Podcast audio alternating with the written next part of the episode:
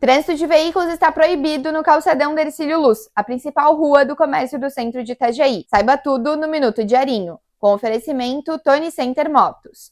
A medida começou a valer nesta segunda-feira. Só fica liberada a passagem de pedestres e ciclistas. Já os moradores devem obter autorização especial na sede da Codetran.